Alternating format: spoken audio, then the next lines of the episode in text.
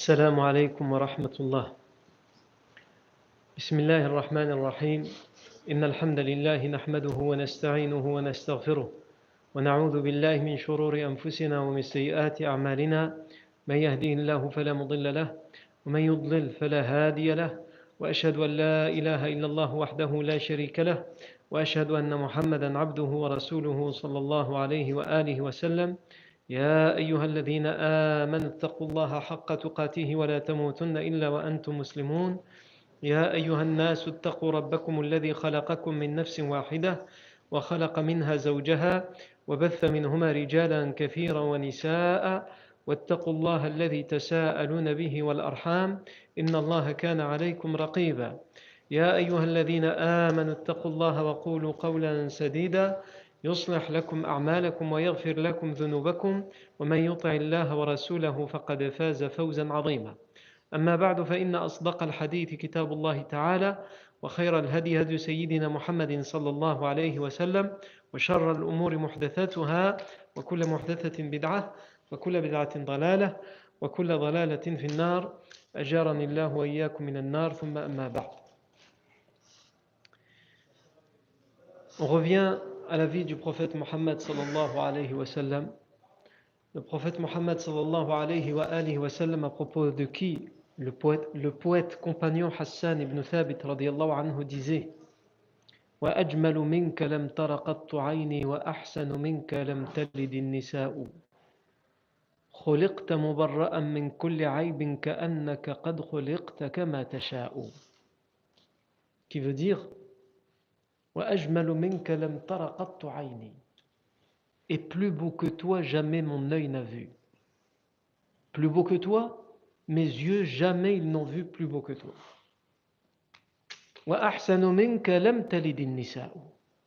Et mieux que toi, aucune femme n'a pu enfanter. Tu es le meilleur qu'une femme ait pu enfanter, et tu es le plus beau que mes yeux ou que les yeux de manière générale ont pu voir. Tu as été créé, nettoyé, exempté de tout défaut.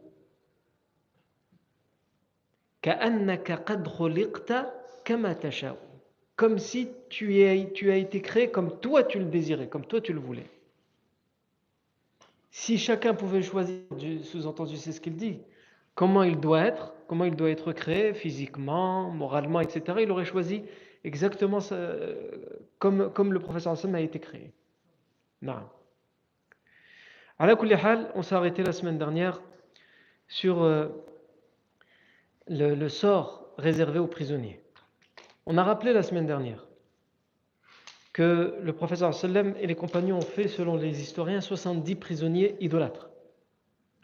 Et que selon toute vraisemblance, selon la plupart des versions historiques, même si il y a discussion sur l'authenticité ou non de ces récits, euh, selon toute vraisemblance, et selon la plupart des historiens, deux prisonniers qui étaient considérés comme des grands criminels, on avait déjà expliqué pourquoi, Uqba ibn Abi Mu'ayt et An-Nadr ibn al-Harith ont été euh, condamnés et exécutés dans la vallée de Safra. Quant aux autres prisonniers, le professeur sallam euh, a demandé, il a pris la température auprès de ses compagnons pour prendre une décision parce qu'à ce moment-là, il n'y avait aucune révélation. Les révélations des versets qui expliquent ce qu'il faut faire des prisonniers vont arriver par la suite. Mais là, tout de suite, il n'y avait aucune révélation qui indiquait ce qu'il fallait faire des prisonniers à la bataille de Badr. Du coup, alors ici, il y a une question qu'on peut se poser. Pourquoi il y a un événement, il y a des questions qui se posent, le verset peut être révélé tout de suite. Pourquoi Allah Azzawajal, pour l'histoire du butin, on a dit qu'Allah Azzawajal a attendu qu'ils arrivent à Safra pour leur donner la solution. Au début, il leur a donné la révélation comme quoi personne ne devait toucher au butin. Et ensuite, il, il, les a laissés penser, parce que la, la, révélation, elle était vague, elle était générale, il, les, il les a laissés penser par leur analyse et leur déduction que le butin n'était pas pour eux. Et il a attendu plusieurs jours de marche quand ils sont arrivés à Safra pour dire euh, finalement, le butin, voilà comment il faut le partager. Un cinquième pour Allah et son messager, pour les pauvres, etc. Et les quatre autres parts à partager en part égale entre tous les, participants à la bataille de Badr. Pourquoi donc la révélation vient après? Comme pour les prisonniers, le professeur Sim pose la question à ses compagnons, il va prendre une décision et on va voir aujourd'hui que la révélation va arriver après. Pour éprouver le professeur sallam et les compagnons. Pour les éprouver dans le sens où c'est à vous de réfléchir. Et par rapport aux révélations que vous avez déjà eues avant, aux pistes que la religion vous a données, aux enseignements que la religion vous a donnés, c'est à vous de réfléchir et de comprendre quelle est la bonne réponse à trouver. Et ensuite, soit la révélation vient approuver la décision qui a été prise, soit elle vient, comme on va le voir pour les prisonniers, corriger la décision qui a été prise. Donc, le professeur Hassan prend la température. On a dit que dans tous les compagnons, il y a plusieurs positions. Il y a la position, par exemple, de Sa'd ibn Mu'ad. Lui se range du côté du camp, si on peut appeler ça un camp, le camp de Omar, ou plutôt la vie de Omar. Ceux qui considèrent qu'il n'y a pas de quartier à faire, pas de prisonniers. C'est une bataille, ils, veulent notre mort, et s'ils nous avaient attrapés, ils ne nous auraient jamais laissé la vie. Ils nous auraient jamais, eux, ils n'auraient jamais fait de prisonniers. Donc, puisque eux, ils n'auraient jamais fait de prisonniers, il n'y a pas de raison que nous en fasse. Ça, c'est la vie, par exemple, de Sa'd ibn Mu'ad, anhu, qui, alors même que sur le champ de bataille, les gens commençaient à faire du butin, des prisonniers, il regardait ça et il n'était pas content. Le professeur Sam l'a lu sur son visage. Il lui a dit J'ai l'impression que, en, regardant ton visage, tu montres comme un dégoût, comme une révulsion face à ce que les compagnons sont en train de faire lorsqu'ils ramassent le butin et qu'ils font des prisonniers. Il a dit Ajal. Il a dit Oui. Il aurait fallu aujourd'hui ne laisser aucun survivant pour donner une leçon. Il faut bien rappeler, comme je le dis à chaque fois, que les musulmans, à ce moment-là, ils sortent de 13 ans de persécution quotidienne. 13 ans de persécution quotidienne. Et que Saad ibn Mu'adh, même s'il n'a pas vécu les 13 années de la persécution puisqu'il est médinois, c'est lui qui a subi le premier la décision d'Abu Jahl d'interdire l'accès aux lieux saints aux musulmans qui ne sont pas forcément d'origine originaires de la Mecque, puisque les, idolâtres de la Mecque interdisaient l'accès aux lieux saints aux musulmans qui étaient partis se réfugier à Médine, ils leur interdisaient l'accès aux lieux saints quand ils étaient originaires de la Mecque. Et là, Abu Jahl va partir crescendo, il va utiliser Saad ibn Mu'ad qui est venu faire des affaires et en même temps il fait un pèlerinage à la Mecque, il va, il va vouloir lui interdire, il va le menacer, il va l'agresser verbalement et il va le menacer physiquement en lui disant que s'il n'était pas sous la protection d'Umayya ibn Khalaf, il serait mort. Et il lui fait comprendre qu'à partir de ce moment-là, il n'a plus le droit, là c'est exceptionnel, il le laisse passer parce qu'il est sous la protection d'Umayya ibn Khalaf, mais que la prochaine fois qu'il ose venir à la Mecque, alors qu'il donne refuge au prophète Mohammed et aux musulmans, la prochaine fois, il sera tué. Et aucune protection ne pourra le protéger. Donc Saad ibn Mu'adh, il se rappelle de ça. Et vous avez d'autres positions? Si on continue sur ces positions qui ressemblent à celles de Saad ibn Mu'adh, on a cité la semaine dernière la position de Saouda bint Zam'a, une des épouses du professeur Saouda bint Zam'a, qui, lorsque elle raconte que lorsque les prisonniers vont être amenés à Médine, donc elle n'a pas participé à la bataille de Badr, elle est restée à Médine. Et elle est partie présenter les condoléances à, Hafra, cette mère qui a envoyé sept de ses fils à la bataille de Badr, et que seuls quatre de ses fils reviennent vivants, trois perdent la vie à Badr. Donc elle part consoler, rassurer cette, cette femme qui a perdu d'un coup trois de ses fils à la bataille de Badr. Et on les informe que les prisonniers viennent d'arriver à, Médine. Nous, on met un petit peu la charrue avant les bœufs parce qu'on parle des prisonniers, mais en vérité, nous, dans notre chronologie, quand on raconte la vie du professeur Sam, on n'est pas encore arrivé au moment où l'armée musulmane va arriver à Médine, mais on, parle de ça parce que ça, englobe et ça concerne le, point sur les prisonniers, et on est en train de parler maintenant des prisonniers. Mais on verra en détail comment l'armée de Médine va arriver à Médine et comment l'armée de la Mecque va arriver à la Mecque. Ça, on verra, on verra, quand on arrivera à ce moment-là, chronologiquement parlant. Mais en tout cas, on sait que Saouda bint Zamal va dire quand j'ai entendu que les prisonniers sont arrivés, je suis retourné immédiatement chez moi. Et le professeur Hassan était là, il était chez moi. Et j'ai vu qu'il y avait un prisonnier. Le professeur Hassan s'est chargé, il a pris un prisonnier, il a partagé les prisonniers entre toutes les demeures de Médine. Et il avait gardé, pas n'importe quel prisonnier, euh, Abu Yazid, euh, Suhail ibn Amr, anhu, puisqu'il va devenir plus tard, à ce moment-là, il n'est pas encore musulman, il n'est pas encore converti à l'islam, mais plus tard, il se convertira à l'islam. Et Saouda bint Zama, qu'est-ce qu'elle lui dit? Elle s'adresse à lui. Suhail ibn Amr, comme on va le voir aussi aujourd'hui, c'était pas n'importe qui. Hein. Parmi les idolâtres, c'était un grand euh, parmi les idolâtres, c'était un grand diplomate, un émissaire. C'était quelqu'un qui avait, comme on dit, de l'éloquence et du verbe. Il a été fait prisonnier.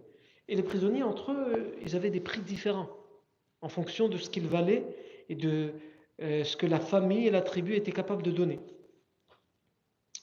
Il y avait certains qui n'avaient, qui n'avaient aucun prix, qui ne valaient rien. On ne pouvait rien donner pour les libérer.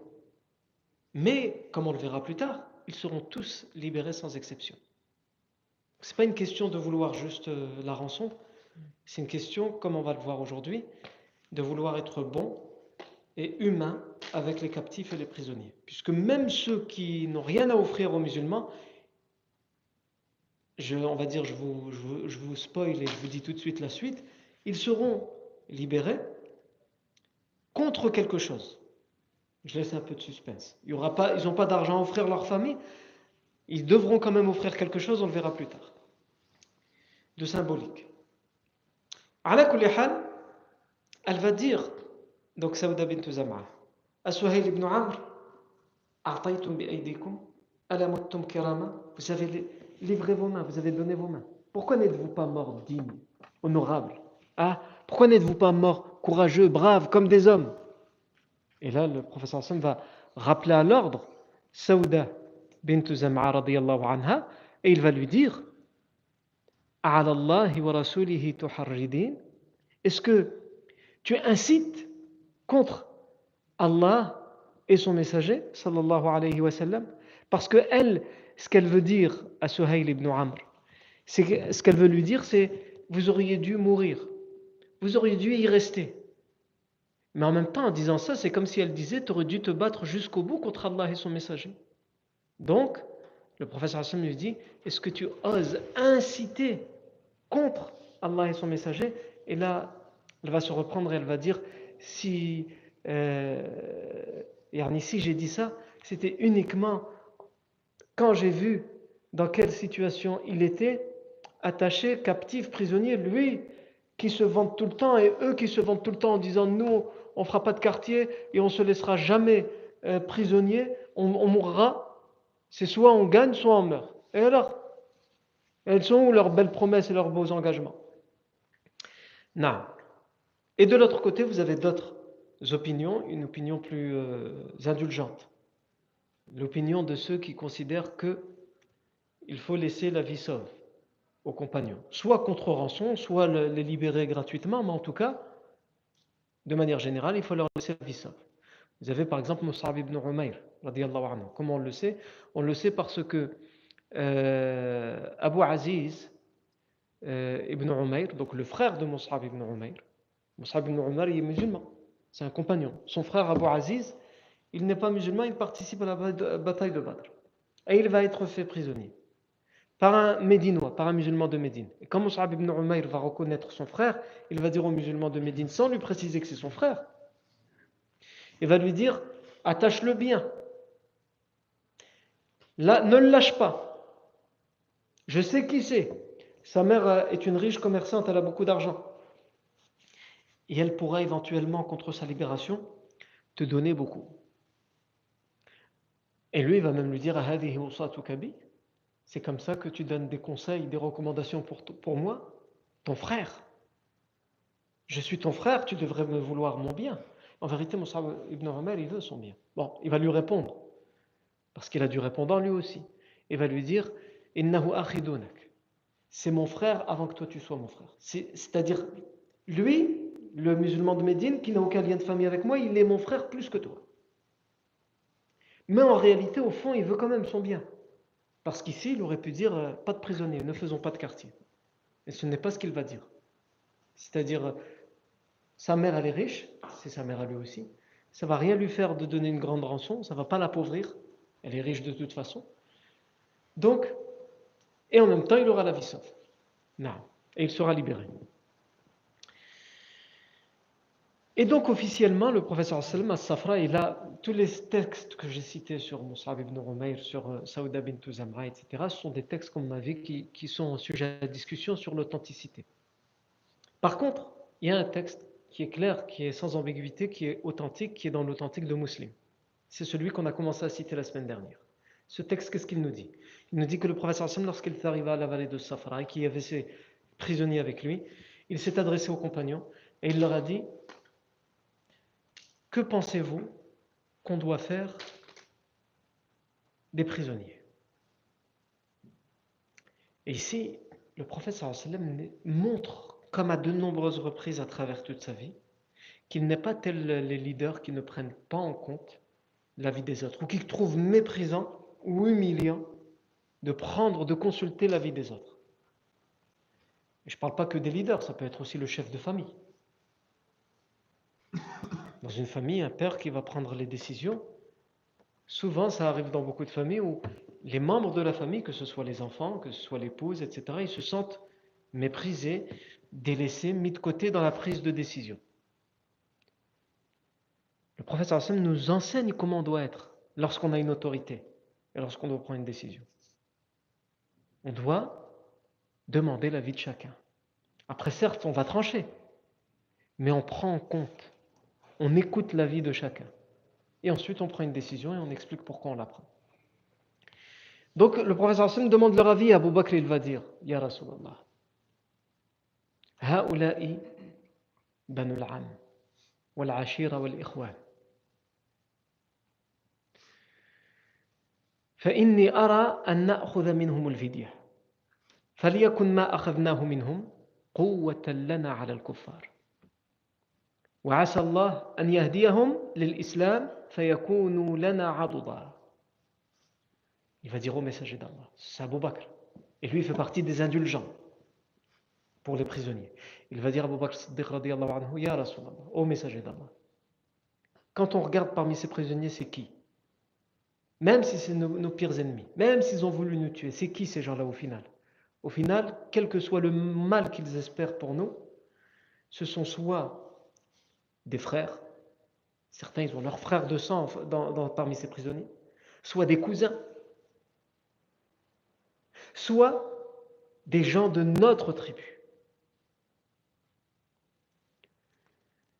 Et maintenant qu'ils sont à notre merci, quand on était face à face et que c'était soit lui me tue, soit moi je le tue, euh, c'est moi qui dois le tuer. Maintenant qu'ils sont à notre merci, laissons-leur la vie sainte et offrons leur libération en échange d'une rançon. Parce que nous avons besoin. L'armée musulmane, la nation musulmane à cette époque-là, elle était dans la misère. Elle n'avait absolument rien. Que nous avons besoin. Offrons leur libération en échange d'une rançon. Est-ce que nous allons prendre deux comme rançon? Ça va être une force pour nous. Et peut-être que grâce à cette indulgence, Allah les guidera à l'islam et qu'en plus d'avoir reçu une rançon qui va nous aider, leur conversion à l'islam va venir euh, augmenter la nation de l'islam et ils vont être d'une aide pour nous. Le prophète se tourne vers Omar, anhu. il lui dit, et toi Omar, qu'en penses-tu? Ici on voit aussi le, bon comportement de Omar. Omar, il n'est pas d'accord avec Abu Bakr, mais il ne prend pas la parole. Alors que le prophète a demandé à tout le monde dans les versions du hadith Qu'en pensez-vous? Omar, il ne dit rien. C'est Abu Bakr qui prend la parole. Et lorsqu'il entend ça, Omar aurait pu dire tout de suite Moi, je ne suis pas d'accord. Tu as demandé notre avis, voilà mon avis. Moi, je ne suis pas d'accord. Omar, il ne dit rien, il attend. Le professeur Hassan connaît Omar. Et il ressent que pour Omar, ça le gêne. Donc il, il s'adresse à Omar, il lui dit Toi, Omar, qu'en penses-tu? Il va dire Wallahi, ma ara, wallahi, la ara ma ra'a Abu Bakr. Je jure par Allah que je ne ressens pas ou que je ne suis pas de la même opinion que celle qui a été donnée par Abu Bakr. Mais moi, mon opinion, c'est que tu nous les laisses, tu nous les livres, ces prisonniers, et qu'on frappe au niveau de la nuque ici, pour décapiter. On leur tranche la tête.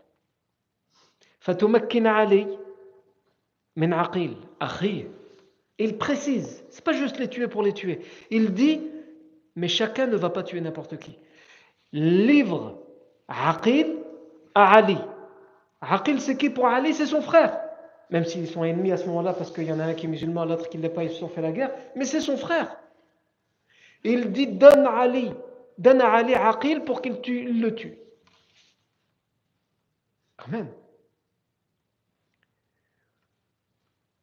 Wamakin Omar, donc il parle de lui-même, et donne à Omar Fulanan, dans les versions un tel, et on, nous précise, les narrateurs de cette version, ils nous précisent que dans certains cas, ils nous précisent un proche de sa famille, il a cité parmi les prisonniers quelqu'un qui, qui avait un lien de sang avec lui, et pour moi, ça doit être lui, parce qu'il est de ma famille, c'est moi qui vais le tuer. Et dans d'autres versions, les versions précisent un, quelqu'un de sa belle famille. On peut supposer qu'il y avait des problèmes avec la belle famille? non. Et donc Omar ibn al-Khattab, ensuite il va dire, et donne à Hamza, quelqu'un de sa famille, et certaines versions précisent l'Abbas, son frère l'Abbas, puisque l'Abbas, l'oncle du professeur sallam, a été fait prisonnier parmi les idolâtres, même si c'est un cas controversé, le cas de Abbas ibn Muttalib. La chose qui est sûre et avérée, c'est qu'Al-Abbas ibn Abdel Muttalib, l'oncle du professeur s'est retrouvé du côté des idolâtres dans la bataille de Badr parce qu'il a été obligé d'y assister. Par contre, la controverse qu'il y a, c'est est-ce qu'à ce moment-là, il était musulman mais cachait son islam à la Mecque, où il, il ne s'était pas encore officiellement converti à l'islam, c'est là où il y a la controverse entre les savants, on y reviendra plus tard, Inch'Allah. Et donc Omar il dit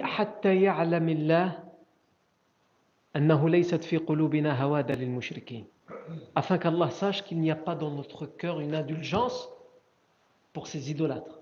Sous-entendu, c'est pas n'importe quels idolâtres. Il dit wa il y a parmi eux les pires d'entre eux. Ceux qui nous ont fait la guerre, ceux qui nous ont torturés, ceux qui, ont, en ont tué parmi nous plusieurs.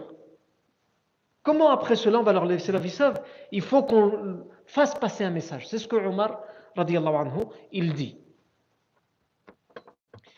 il dit, puisque c'est lui qui rapporte le hadith, Omar anhu, il dit Fahawiya Rasulullah Abu, Abu Bakr. Et le prophète sallam m'a penché pour la vie d'Abu Bakr. Moi j'ai donné mon avis, le professeur Hassim a considéré que la vie d'Abou Bakr, c'est-à-dire leur laisser la vie sauve, en échange, on verra plus tard, d'une rançon, c'est la vie que le professeur Hassim a pris. Sauf que le hadith ne se termine pas là. Omar il va dire Et lorsque le lendemain est arrivé, je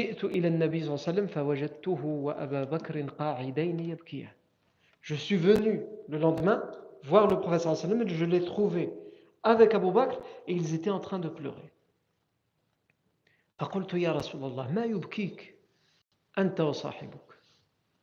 Ô messager d'Allah, qu'est-ce qui te fait pleurer toi et ton compagnon, toi et Abu Bakr? Informe-moi de ce qui vous fait pleurer.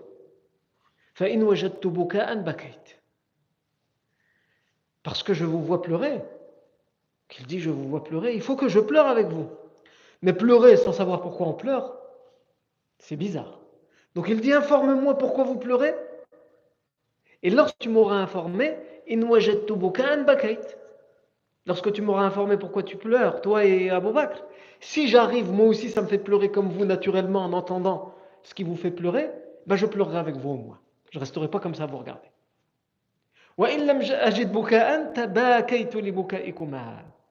Et si je, même en entendant ce que tu vas me dire, je n'arrive pas à pleurer, moi ça ne me fait pas pleurer, bah, je me forcerai, je ferai un effort.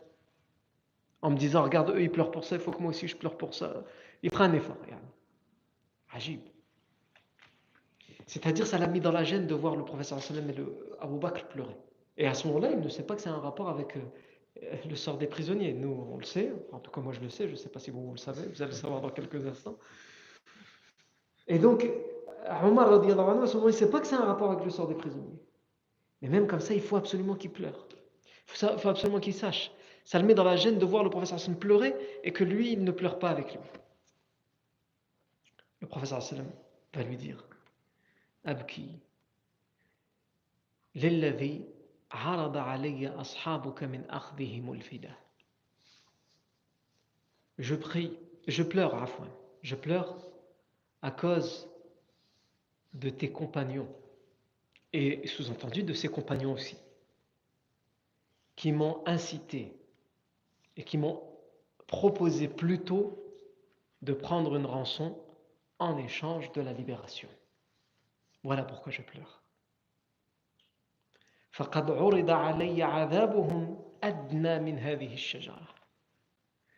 Je pleure, Omar, parce que il m'a été proposé, sous-entendu Allah m'a proposé, il m'a été proposé qu'il soit châtié. Qui? Ceux qui lui ont donné cet avis de libérer les prisonniers au lieu de les tuer. On va voir, hein attendez. Le, Allah Azzawajal, le professeur Hassan dit Je pleure par miséricorde et par, miséricorde parce qu'Allah m'a proposé que ces, compagnons-là soient châtiés. Adna min. Il y avait un arbre pas loin du professeur Hassan, il lui a dit Il m'a été proposé juste là, moins loin que cet arbre, alors que l'arbre déjà il n'est pas loin. Moins loin de cet arbre, il m'a été proposé, Allah m'a proposé qu'il les châtie, ses compagnons.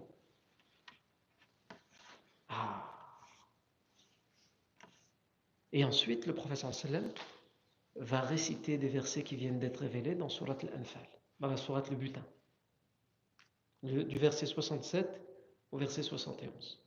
ما كان لنبي أن يكون له أسرى حتى يثخن في الأرض تريدون عرض الدنيا والله يريد الآخرة والله عزيز حكيم لولا كتاب من الله مسكم لولا كتاب من لولا كتاب من الله سبق لمسكم لمسكم فيما أخذتم عذاب عظيم. فكلوا مما غنمتم حلالا طيبا واتقوا الله إن الله غفور رحيم. ما كان لنبي il n'était pas convenu pour un prophète أن يكون له أسرى d'avoir des prisonniers. حتى tant qu'il n'a pas eu le triomphe sur la terre. Premièrement ce verset est en train de reprocher quelque chose au prophète Mohammed Et comme les autres versets qui reprochent clairement quelque chose au prophète parce qu'il y en a, on en a déjà parlé, c'est une preuve que le Coran n'est pas et ne peut pas être la production du prophète Mohammed comme les athées ou comme ceux qui font la guerre euh, psychologique ou spirituelle à l'islam le prétendent. Comment le Hassan pourrait dire j'ai reçu des versets qui disent que je me suis trompé dans telle chose Et voilà, le verset est en train de me reprocher des choses, mais je vous le récite quand même. Alors que ce serait lui qui. Donc c'est pas possible. Et bien on comprend ici que c'est d'abord des versets comme cela, entre autres, qui peuvent prouver que la révélation est une révélation divine. Ensuite, le professeur sallam peut faire des erreurs. Parce que souvent, il y en a qui pensent que le professeur sallam, sa perfection, puisqu'on parle de perfection pour le professeur sallam, c'est un homme parfait. Sa perfection l'empêcherait de faire des erreurs. Et ça, c'est faux. Ce qu'on appelle en arabe l'asma, c'est-à-dire le fait qu'il soit exempté, c'est des, grands péchés ou des péchés du commun des mortels mais il peut commettre des erreurs de jugement, d'analyse, parce qu'il reste un être humain. La seule chose, c'est que lorsqu'il commet des erreurs, comme celle-ci, la révélation est là pour le corriger, contrairement à nous. Non. Et aussi, l'exemplarité du prophète sallam, elle est dans la transmission, comme on le voit avec ce verset, elle est dans la transmission de la révélation. Il est impossible de penser, dans la aqidah, dans la croyance du musulman, que le prophète sallam puisse se tromper dans la transmission de ce qui lui a été révélé. Non. Puisque certaines branches, certaines sectes ont été jusque-là. Certaines branches chiites, ils vont jusqu'à dire que c'est même Jibril qui se serait trompé dans la révélation. Qu'en fait, il devait révéler le Coran plutôt à Ali, mais il s'est trompé, il l'a révélé au prophète Mohammed sallam. C'est pas tous les chiites, évidemment, qui disent ça. La grande majorité des chiites ne disent pas ça, mais il y a une, branche chiite qui, qui, dit ça. Ils sont partis dans cet égarement. Allah dit dans ce verset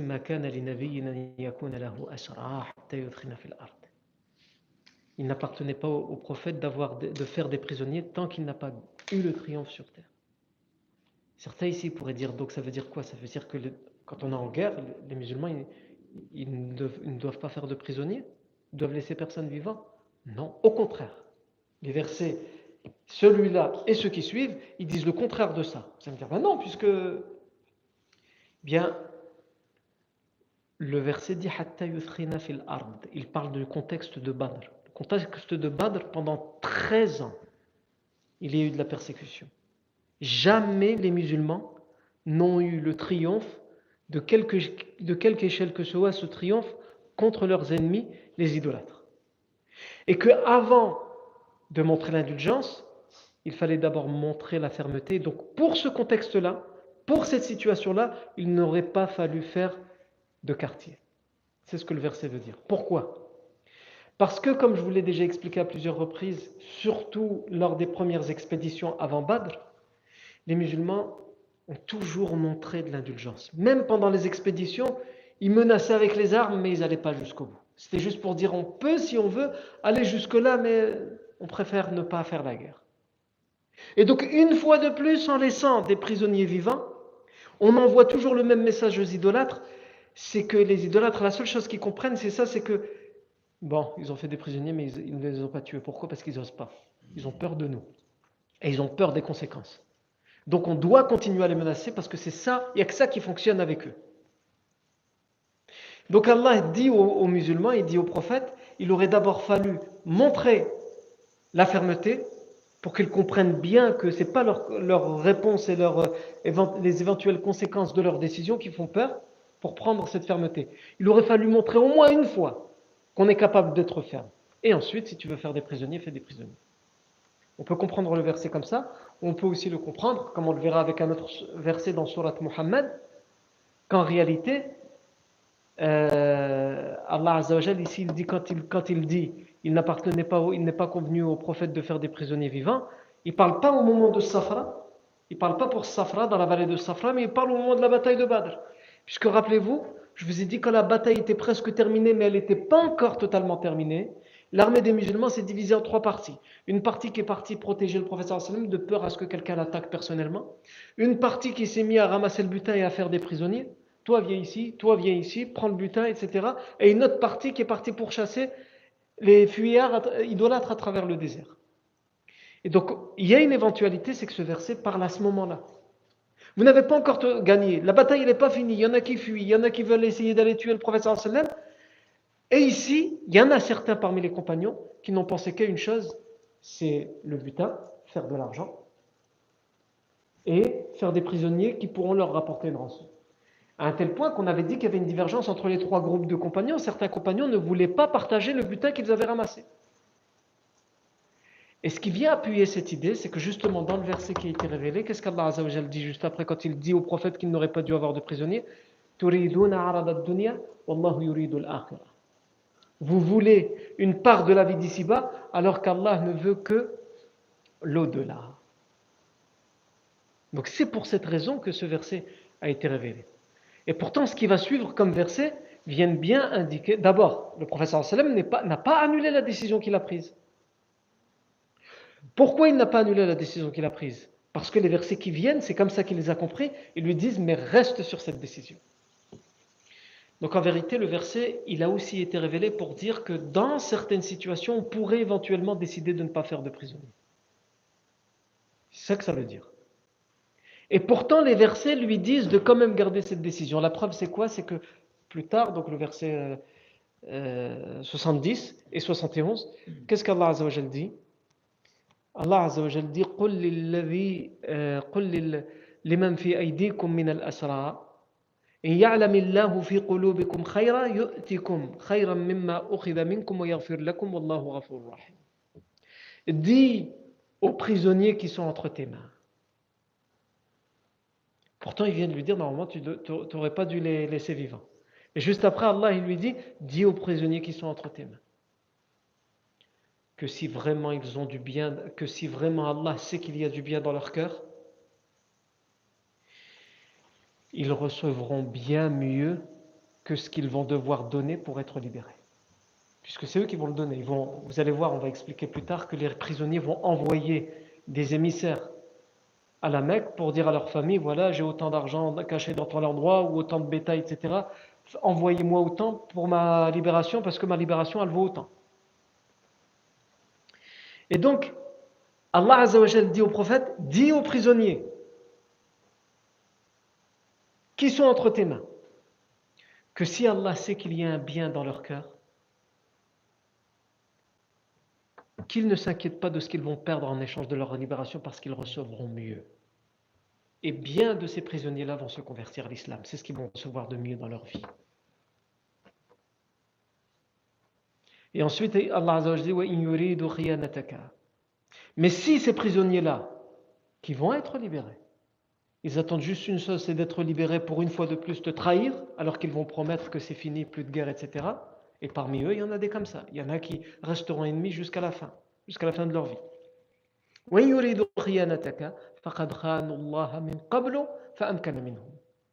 S'ils veulent te trahir une fois de plus, ils l'ont déjà fait auparavant. Et Allah t'a donné la victoire contre eux.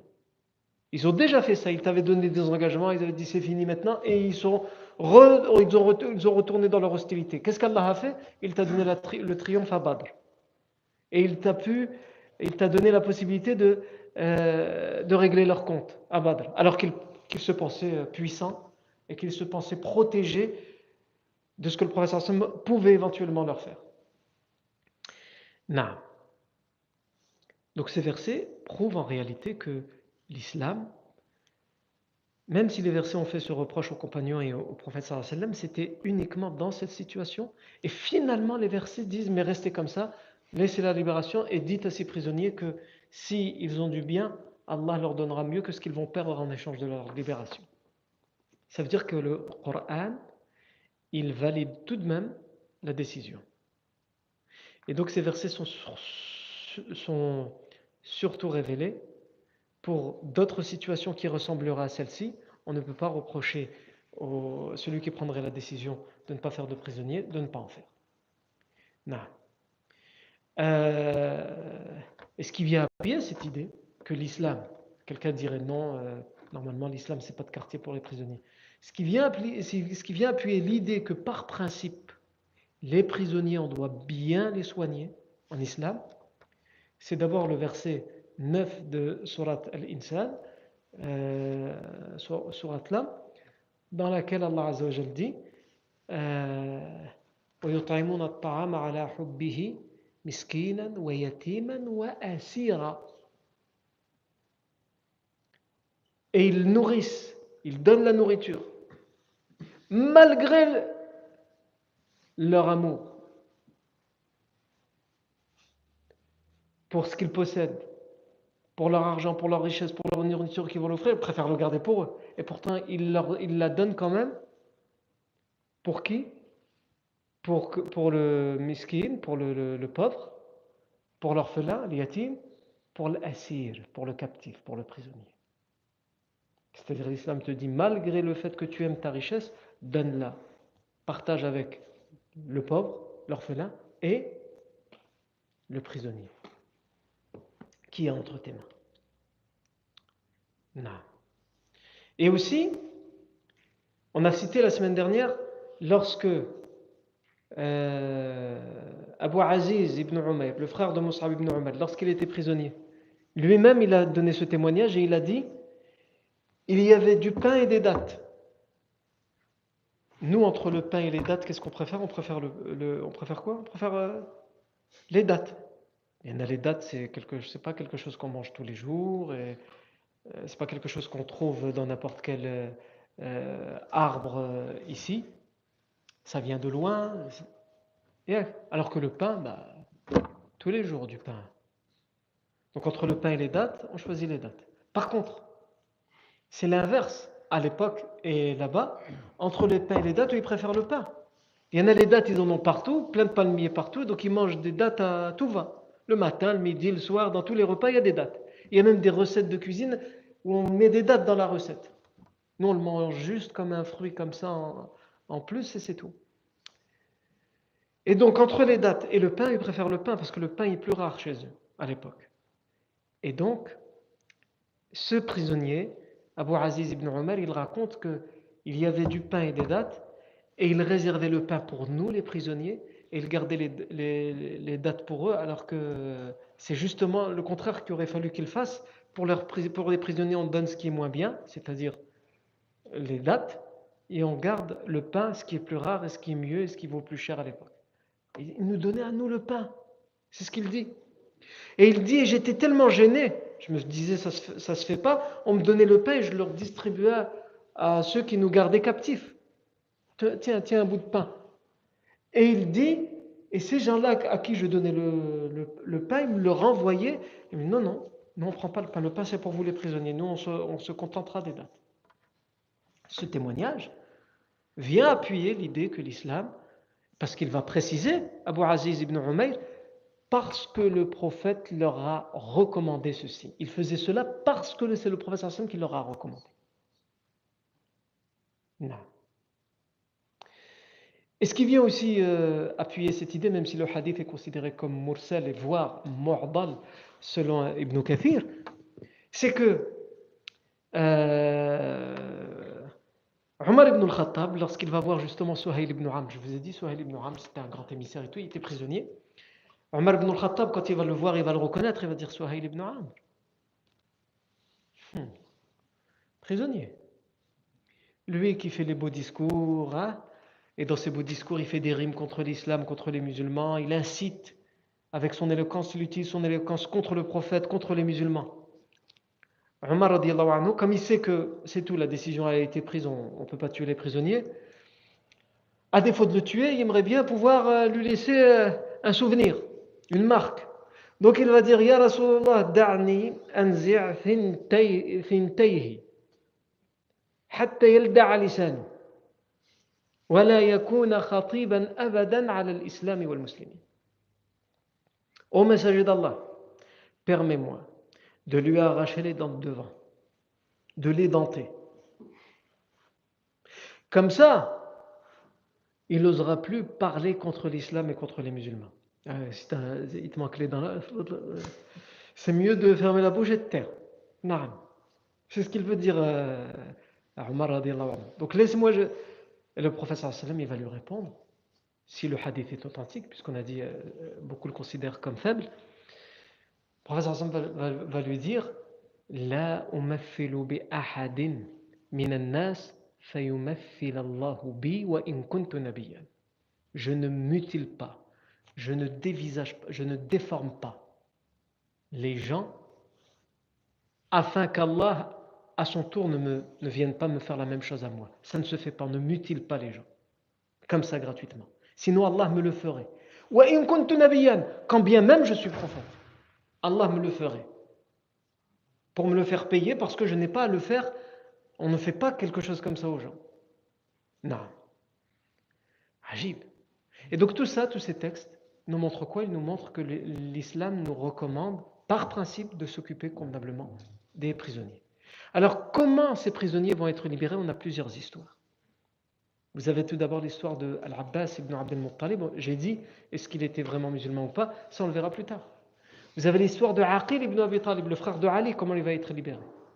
Vous avez l'histoire de Abu al-As ibn Rabi' qui nous a été parvenu, comment il va être libéré. Vous avez l'histoire du fils d'Abu Sufyan, comment il va être libéré. Et toutes ces histoires-là, c'est ce que nous commencerons à voir la fois prochaine. Bibnillahi tabaraka wa ta'ala. Barakallahu fikum pour votre attention. Subhanakallahu wa bihamdik. Ashhadu an la ilaha illa ant. Nastaghfiruka wa natubu ilayk.